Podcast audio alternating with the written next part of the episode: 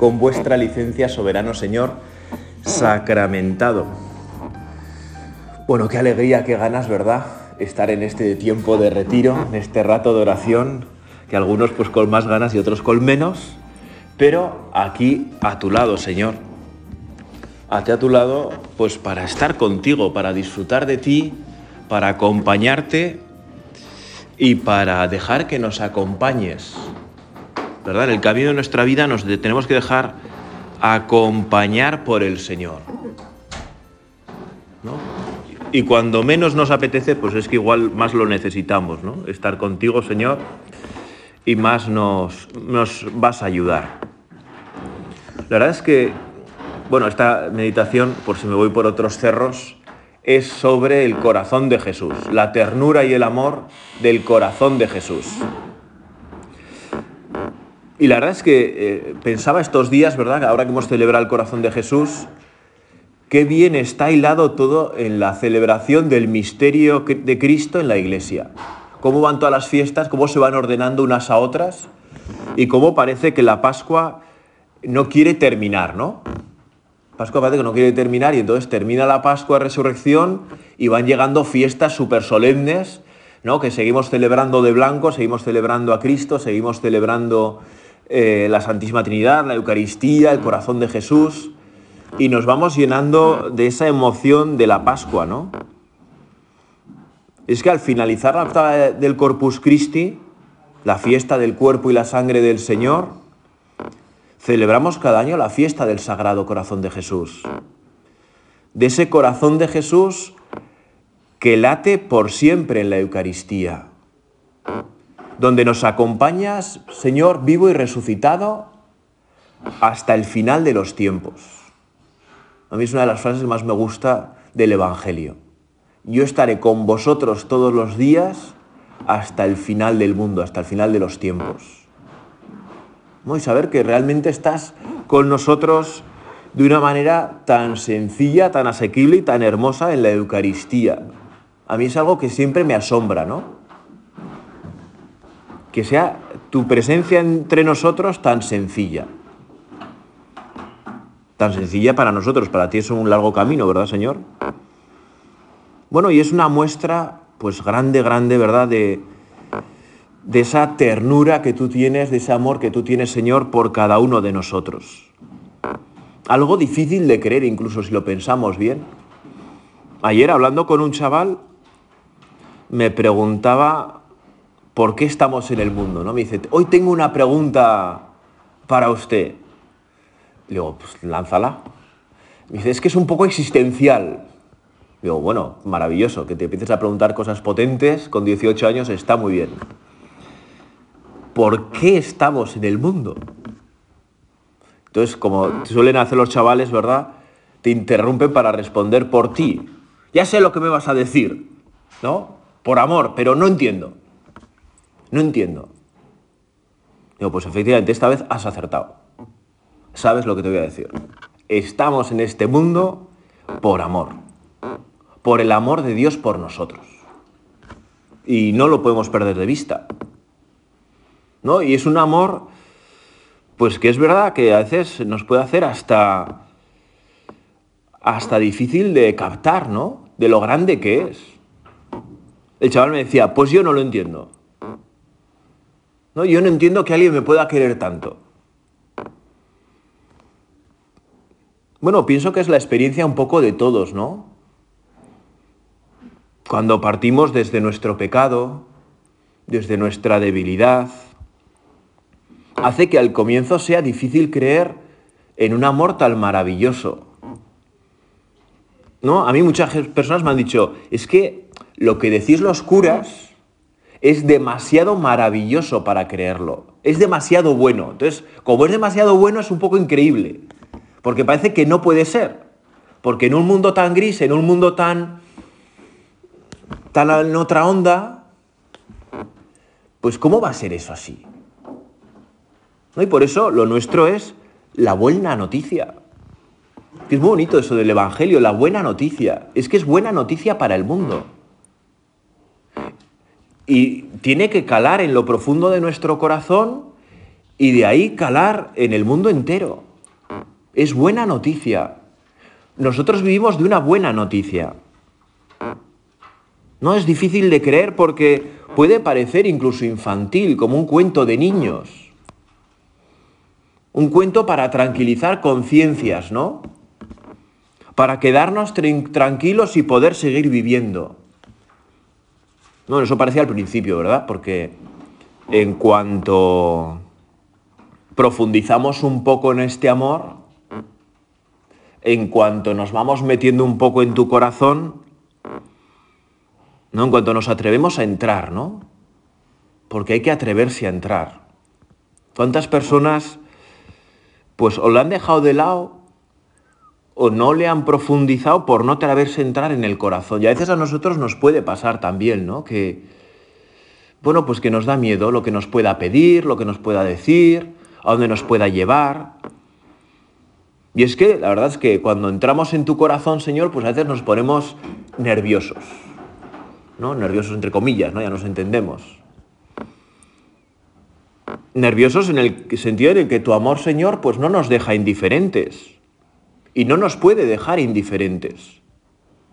¿No? A mí pienso que, esto lo decía Benedito XVI, ¿no? Que no podemos perder la capacidad de admirarnos, la capacidad de asombrarnos.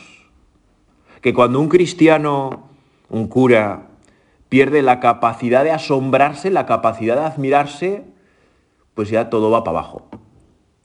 ¿no? Y tú y yo nos tenemos que dejar asombrar por este amor de Cristo. ¿no? Y a veces nuestra oración pues será simplemente contemplarle, contemplarte, Señor, y ver todo lo que has hecho por nosotros y decir, pues como ese chaval, ¿no? Pues yo no lo entiendo. Lo creo, pero no lo entiendo. Creo en ti y quiero creer más, Señor, pero me cuesta entender tanto amor tanta entrega. Y tu amor es verdad, Señor, que no queremos que nos deje indiferentes. No queremos que nos deje indiferentes ante los demás, ante nosotros mismos. Y te podemos pedir, ¿verdad? En este rato de oración, Señor, pues ayúdanos a no perder esa capacidad que tienen los jóvenes, que tienen los niños, de admirarse, ¿no? De asombrarse por todo.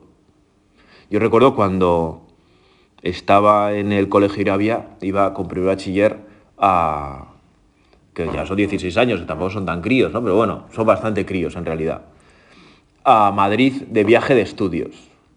Y era guay entrar en el autobús con ellos en Madrid.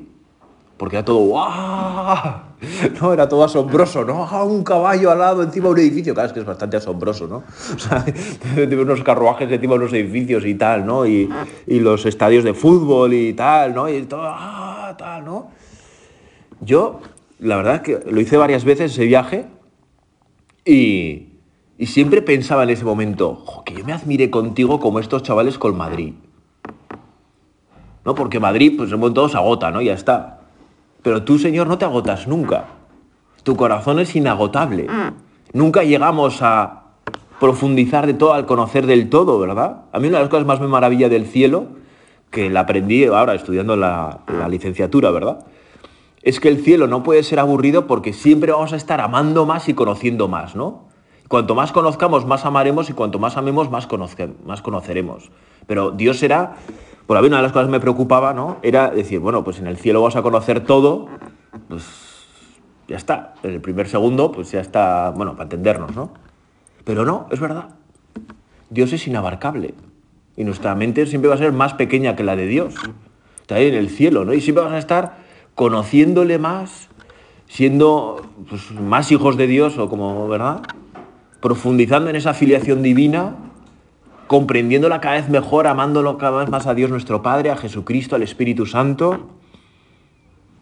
Y realmente pues será maravilloso, ¿no?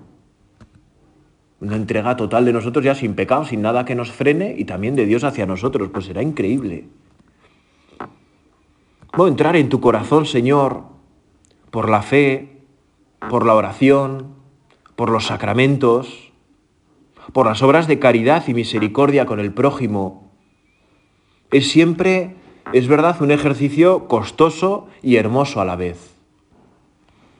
¿No? Así como a veces pues, nos puede dar pereza ir de retiro o hacer oración, pues es verdad, pues, pues, pues, porque a veces estamos a otras cosas, ¿no? Y tenemos una gran oportunidad, pero pues nos cuesta, pues nos da pereza, porque a veces, Señor, pues perdona, pero nos das pereza. Y es así. Y estar contigo un rato largo, pues a veces nos da pereza. Pues ayúdanos a vencer, ¿verdad? Amarte con esa pereza si hace falta. Y a la vez es muy hermoso porque estamos contigo y porque te redescubrimos otra vez y tenemos esta oportunidad. ¿no? Y nos compromete en una. entrar en tu corazón, nos compromete. compromete nuestra vida entera.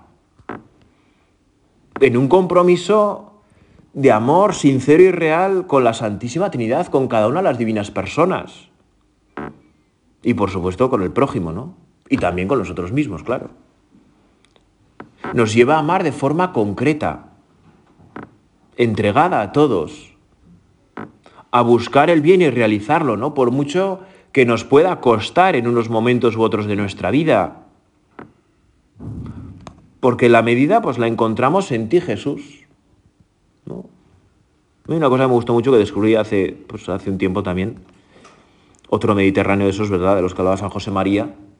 ¿No? Es decir, ¿cuál es el centro de nuestra fe?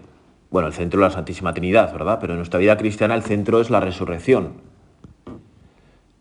¿Y la cruz qué lugar ocupa la cruz? ¿no? la cruz es la medida del amor.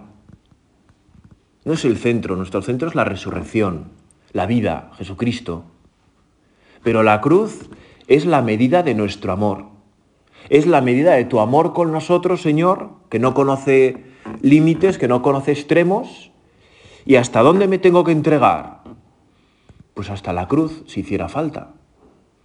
¿No? Y claro, esto yo lo descubrí cuando estaban crucificando cristianos en Irak. Entonces dices, bueno, aquello que igual en otros momentos piensas, hasta la cruz se hace falta. Bueno, ya se ve que está haciendo falta, que a algunos les está haciendo falta, ¿no? Y que han sido crucificados como nuestro Señor en pleno siglo XXI, ¿no? Cosas que es un poco increíble.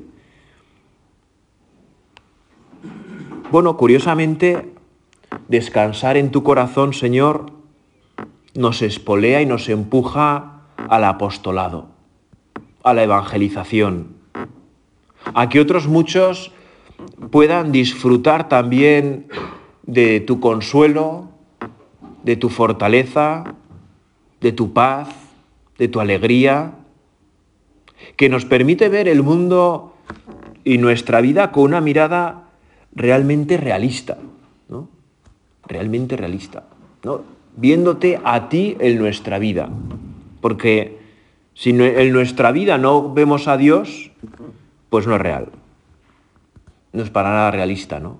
A veces, a mí me da un poco rabia, ¿no? Cuando a veces hay que ser realistas. Bueno, sí, claro, hay que ser realistas, pero claro, para un cristiano ser realistas es contar con la gracia de Dios.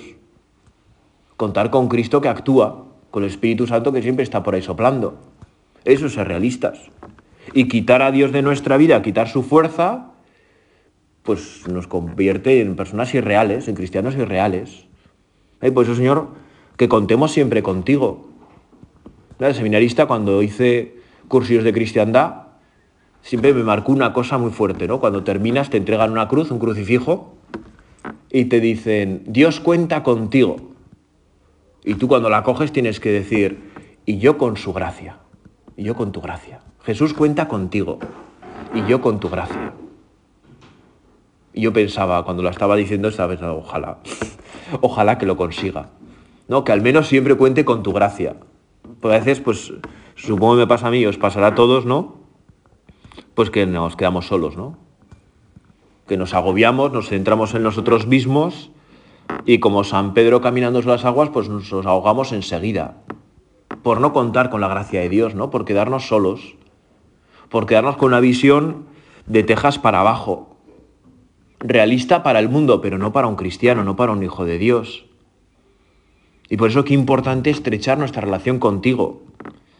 ¿Verdad? Como San Juan, el apóstol más joven, tener esa confianza de estrecharnos en tu pecho. ¿No? Yo creo que es una escena que todos habremos meditado en algún momento de nuestra vida, ¿no? Contemplar en la última cena a San Juan recostado en el pecho del Señor. ¿No? Cuando Pedro dice, investiga, ¿no? investiga. Y San Juan que tiene esa confianza grande para acostarse en el pecho del Señor y preguntarle. ¿no? En un momento de turbación, ¿no? De cómo que te van a entregar, pero qué es esto, pero...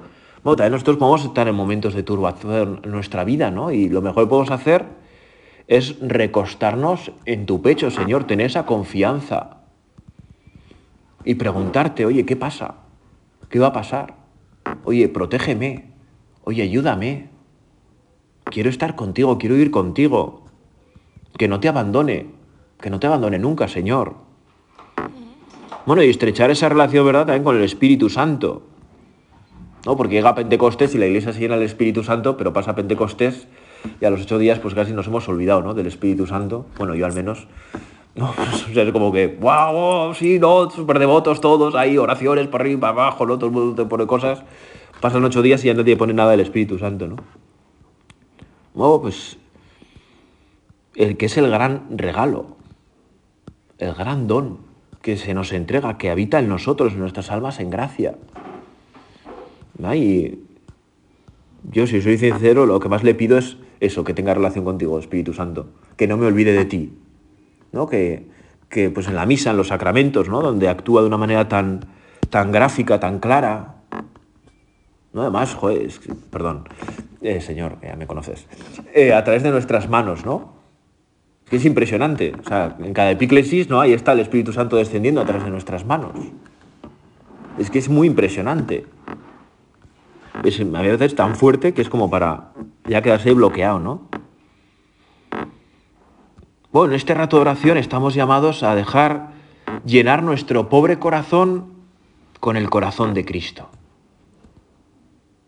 Señor, que tu corazón llene nuestro corazón ¿no? Te podemos decir, como nos dijiste tú en la cruz, tengo sed, pues nosotros hoy también tenemos sed de ti. Tenemos sed de estar contigo. Tenemos sed de esa agua, de esa sangre que brotan de tu corazón abierto por la lanzada. Tenemos sed. Queremos disfrutar contigo. Queremos, bueno, pues en estos calores, ¿verdad? Que tenemos tan inusitados en esta época. Queremos refrescarnos contigo. Y si estamos cansados, si estamos agobiados, ¿no? Porque igual todo se ha retrasado, ¿no? Porque igual las comuniones son más tarde, las comuniones son más tarde, igual todo es más tarde y estamos como acabando un curso más tarde y podemos estar un poco cansados, ¿no? Porque, bueno, pues los sacerdotes nos cansamos. Bueno, pues queremos refrescarnos contigo. ¿no? Que tú seas nuestro refresco, Señor. Tú quieres, ¿verdad? Hacernos hombres nuevos sacerdotes nuevos, renovar nuestro sacerdocio. Por eso contemplar a Jesús en la Sagrada Eucaristía y más aún recibirle en la Sagrada Comunión, ¿no? Si has celebrado misa o si vas a celebrar, bien preparado nuestro cuerpo, ¿verdad? Por algo tan sencillo como el ayuno eucarístico. A mí es una cosa que siempre me ha asombrado, ¿no? El ayuno eucarístico, una cosa tan sencilla, pero que ya una hora antes nos obliga a estar pensando en el Señor. Al menos una hora antes la iglesia nos dice, como no puedes comer nada, pues tú ya empiezas a pensar en el Señor. Qué cosa más sabia y más sencilla. Y por supuesto, pues preparada nuestra alma, ¿no? Con, con la confesión frecuente, con, con la oración. ¿Qué es lo que hace de nosotros hombres nuevos? Llamados a construir el reino de Dios, el medio del mundo, ¿no? A través de nuestras ocupaciones ordinarias.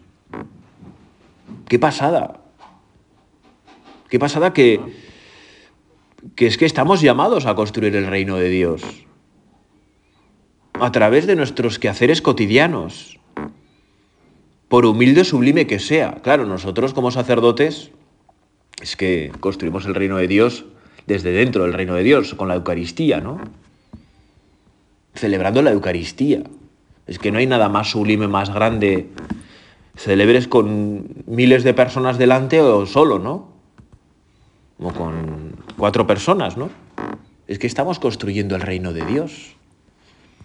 De una manera que nos desborda, ¿no? Cuando en el cielo comprendamos lo que ha supuesto para el mundo cada una de nuestras misas, pues, pues ¿verdad? yo me acuerdo del seminario con un formador que decía, yo creo que en los primeros mil años del, cielo vamos a estar así, ¿no? Como anda, con la mano en la frente, ¿no? Abriendo, abriendo la boca asombrados, ¿no? Anda, y esto también, ¿eh? ¡Hala! Y eso salió de, de aquella misa en la que estaba distraído, que no me enteré, que estaba cansado. Y salieron todas esas gracias, todas esas fuerzas. ¿no? Esas misas piadosas que hemos celebrado, ¿verdad? Que nos han emocionado. ¿Cuántas gracias para el mundo entero? Construimos el reino de Dios pues por nuestra oración, tantas veces escondida que nadie ve, ¿no? Por la liturgia de las horas, bien rezada. La liturgia, ¿no? Pues en la letra y en el espíritu, ¿no? Bien celebrada, ¿no? Sin inventarnos nada y, con el corazón ahí puesto. Por la enseñanza de la fe, ¿no? En la, la predicación, en la catequesis que procuramos cuidar, de niños, jóvenes, adultos y aún ancianos, ¿no? Que, que, tienen sed, que tienen sed y que si ofreces, vienen. ¿no? Mi experiencia es que por pequeño que sea el pueblo, si ofreces algo, siempre alguien va. Es que tiene 90 años, bueno, pues muy bien, porque está muy cerca, ¿no? Ya del otro lado. Y es cuando igual más le, le favorece, ¿no? Y también, por supuesto, en esos trabajos que a veces nos dan más pereza, ¿verdad? Pues de despachos, oficinas, burocracia, de que no, se nos caigan las parroquias, de conservar el patrimonio, etc. Bueno, ahí nos esperas tú, Señor, para construir el reino de Dios. ¿Ven? Esas horas de estudio escondidas. San Pablo en su carta a los Efesios nos ofrece unos importantes consejos, ¿verdad?, para vivir como hijos de Dios cada día que Cristo habite en vuestros corazones, que el amor sea vuestra raíz y vuestro cimiento, de modo que así con todos los santos logréis abarcar lo ancho, lo largo, lo alto y lo profundo, comprendiendo el amor de Cristo, que trasciende todo conocimiento. Claro, comprender el amor de Cristo, ¿no? Bueno, pues eh, hoy al menos que comprendamos algo más de tu amor por nosotros, Señor. Que tengamos siempre ese deseo de conocerte mejor un gran proyecto para nuestra vida, ¿no? Que tenemos que comenzar y recomenzar tantas veces. Pero que gracias a Dios, pues mientras hay vida, tenemos esa oportunidad de recomenzar y recomenzar sin cansarnos. ¿No? Yo conocí una vez una monja que cada propósito que se hacía una semana lo recomenzaba la siguiente, ¿no? Porque era un poco dispersa, lo decía ella misma, ¿no? es que no hago más que recomenzar. Bueno, pues bendita perseverancia, ¿no? Bendita perseverancia. Y ella tenía la sensación de que siempre había estado recomenzando, ¿no? Que ni siquiera las cosas del noviciado se la tenía ya, las tenía arraigadas, ¿no? Y a mí me hacía mucha gracia, ya lleva 50 años de monja, ¿no? Entonces dije, bueno, pues si esta está así, yo también estoy ahí, ¿no? Hay esperanza. Abarcar lo ancho, lo largo, lo alto y lo profundo, comprendiendo el amor de Dios. Bueno, nos está diciendo San Pablo que las dimensiones del amor de Dios, ¿no? Comprender la dimensión del amor de Dios por nosotros. Yo no sé, pues siempre que leo esto me imagino un cubo, ¿no? Porque como va diciendo dimensiones para aquí y para allá, y todavía tengo un poco mentalidad de ingeniero, muy poca, pero algo queda, pues siempre me hago figuras, ¿no? Bueno, ayúdanos, Señor, a dejarnos cautivar por tu corazón. Como cuando cuenta Lewis, ¿no? su conversión, cautivado por la alegría. Qué maravilla. A mí es un título que me encanta, ¿no? Que me ayuda muchas veces. Yo también me quiero dejar cautivar por ti. Que no me quede otra que estar contigo, Jesús. Que lo vea claramente en mi vida, ¿no? Que me deje cautivar por tu sagrado corazón queremos alegrarnos en ti, gozar contigo, disfrutar de la vida, venga como venga la vida, claro. Hay veces que hablando con los chavales me doy cuenta que, claro, no saben disfrutar porque hace falta que se alineen tantos planetas para que su vida sea feliz, ¿no? Tantas circunstancias tienen que dar, y es bueno, así es imposible. ¿No? Pues que nuestra alegría esté en ti, y que venga como venga la vida, pues encontremos la alegría por estar en ti, por disfrutar de tu presencia, ¿no? Por, por poder rezar, por poder servir a los demás. Y a veces pues duele o cuesta, ¿no? Pues que lo hagamos.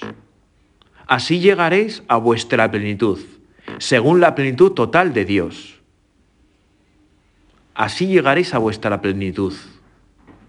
Nuestra vocación cristiana, nuestra llamada divina se realiza en el amor, en el amor de Cristo que nos ama, hasta el extremo, que no conoce límites.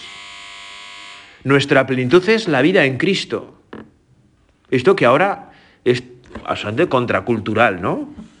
Porque todo el mundo quiere tener la plenitud en sí mismo y no necesitar de nadie, ¿no? Y entonces yo me lo, yo me lo como y yo me lo guiso, yo me lo guiso y yo me lo como, ¿no? Siempre todo al revés. Yo me lo guiso y yo me lo como. Entonces, no, pero yo no necesito de otro para estar pleno, ¿no? Y todos queremos estar empoderados, ¿no? Y nosotros no. Sabemos que nuestra plenitud está en la vida en Cristo. El mayor favor que podemos hacer a los demás, a nuestros padres, hermanos, a los amigos, a los vecinos, a los colegas, es llevarles a Cristo. ¿verdad? Como los amigos del paralítico en el Evangelio, ¿no? Que ponen a su amigo delante de Jesús ya que Jesús haga el resto, ¿no? Yo recuerdo un cura al que sustituí en las parroquias, en mi primera parroquia, que cuando me fue presentando la parroquia, pues lo primero, gracias a Dios, me llevó al sagrario, lo cual ya me dio muy buena sensación. Y me dijo, nos arrodillamos ahí los dos delante del sagrario y me dice, aquí traigo yo a los chavales de confirmación los pongo de rodillas, como estamos tú y yo ahora, y le digo al Señor, ahora los tienes a tiro, ataca. ahora los tienes a tiro, ataca. que igual no los tienes en toda la semana, que igual no vienen el domingo, ahora, ahora, ahora. Ataca, ataca, ataca. Dale, y me hizo mucha gracia, ¿no? Bueno, pero es lo que hacen los amigos del paralítico, ¿no? Que desmontan la casa entera para poner a su amigo delante de Jesús. Y ya que Jesús haga lo que tenga que hacer. No, pues nosotros también tantas veces tenemos que llevar a la gente delante de Jesús. Y tenemos que ponernos nosotros delante de Jesús para que tú, Señor, hagas lo que tengas que hacer. Entendamos o no entendamos, ¿verdad? No, y es que realmente el corazón de Cristo es de unas dimensiones insospechadas. No terminaremos nunca de entrar en el corazón del Señor. Siempre nos quedará por conocerte más, Ayúdanos Jesús a no rendirnos, a querer siempre conocerte más, estudiar más, amar más, dejarnos amar más. A mí siempre lo que dijo el Papa Francisco el Día de Todos los Santos hace varios años. Santo es el que encuentra en Cristo la fuerza para levantarse siempre me encantó, me pareció bastante brillante. Santo es el que encuentra en Cristo la, forma, la fuerza para levantarse siempre. ¿No? Porque caer, pues vamos a caer todos, ¿no? Muchas veces, de unas maneras, de otras, en un pozo más hondo, en un... Ah, pues sin pozo, ¿no? Pero que en ti, Jesús, estamos llamados a descubrir ese amor lleno de ternura que, que nos levanta, no, porque el amor de Cristo por nosotros, lo sabemos bien, es recio y tierno a la vez, pero es firme. Pero es firme, ¿no? Y además eh, es un poco preguntón, ¿no? Porque yo me acuerdo de Pedro cuando cae en el agua, ¿no? Cuando duda, porque todo tiene que hacerte dudar, claro, caminando sobre las aguas, en plena tormenta. Y Jesús le coge, ¿no? Rápidamente, le tiende la mano y le hace la gran pregunta, ¿no? ¿Por qué has dudado? Pues, ¿no? ¿Sabes? Digo, pues ¿por qué he dudado? Pues porque, en fin, ¿no? Pues por todo. O sea, pues, pues estoy en el agua, o sea, lo primero porque es lo evidente, pues ¿por qué has dudado? ¿No? Cuando caminamos mirando a Cristo, caminamos sobre las aguas. Da igual las tormentas que haya, con alegría, con tal, con cual. En cuanto miramos a las circunstancias y a nosotros, nos ahogamos. ¿Por qué has dudado? Bueno, quizás algo que nos puedas preguntar tantas veces tú, ¿verdad, Señor? ¿Por qué has dudado? ¿Por qué has dudado? Y nosotros, ¿verdad? Pues Señor, pues eh, dudamos. Dudamos porque el mundo a veces nos aplasta, nos lleva demasiado. Nos lleva demasiado. Mirarán al que traspasaron. Bueno, pues que nuestra oración a veces sea mirar, ¿no? A veces podemos estar muy cansados o sin ganas o lo que sea, pero pues mirar. Estaba, cuando venía en el coche, venía escuchando una canción que me gusta mucho, que dice, puedes perder la vista, pero nunca la mirada. Puedes perder la vista, pero nunca la mirada. Que no sé si tiene mucho sentido, pero a mí me gusta, ¿no? Porque a veces no vemos, pero miramos. ¿no? Y a veces podemos mirarte, Señor, y no verte, pero te tenemos que mirar. Tenemos que centrar nuestra mirada en el corazón abierto de Cristo por nosotros. Vamos a pedirle a María, nuestra madre, ¿no? En ella se formó el corazón de Cristo. Es que es muy fuerte. En ti, María, se formó el corazón de Cristo. Pues ayúdanos también a nosotros a reflejar el amor de Cristo en nuestra vida. A que amemos con los mismos sentimientos de Cristo Jesús. A que nosotros en nuestra vida seamos reflejos del amor del Señor por nosotros.